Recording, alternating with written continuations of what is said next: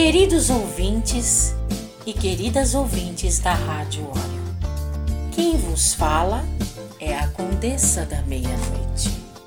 Hoje iremos falar de um santo que foi canonizado este ano, um santo jovem que protege todas as pessoas que estão doentes. Carlo Acutis foi um adolescente católico italiano que morreu de leucemia em 2006. Aos 15 anos, ficou conhecido como padroeiro da internet entre os fiéis. Nascido em Londres, Carlo foi criado em Milão, na Itália, onde ainda criança tornou-se católico e devoto de Maria, mãe de Jesus. Além de ser um católico fervoroso, Carlo gostava de computadores e tinha um conhecimento da ciência da computação elevado, que foi usado em favor aos milagres e mistérios de muitos santos.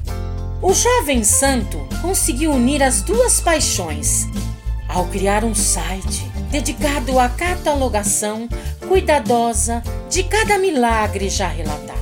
Ele não sabia que um dia seria parte de todos estes milagres que catalogou. Após ser diagnosticado com leucemia, Carlo morreu no dia de Nossa Senhora Aparecida.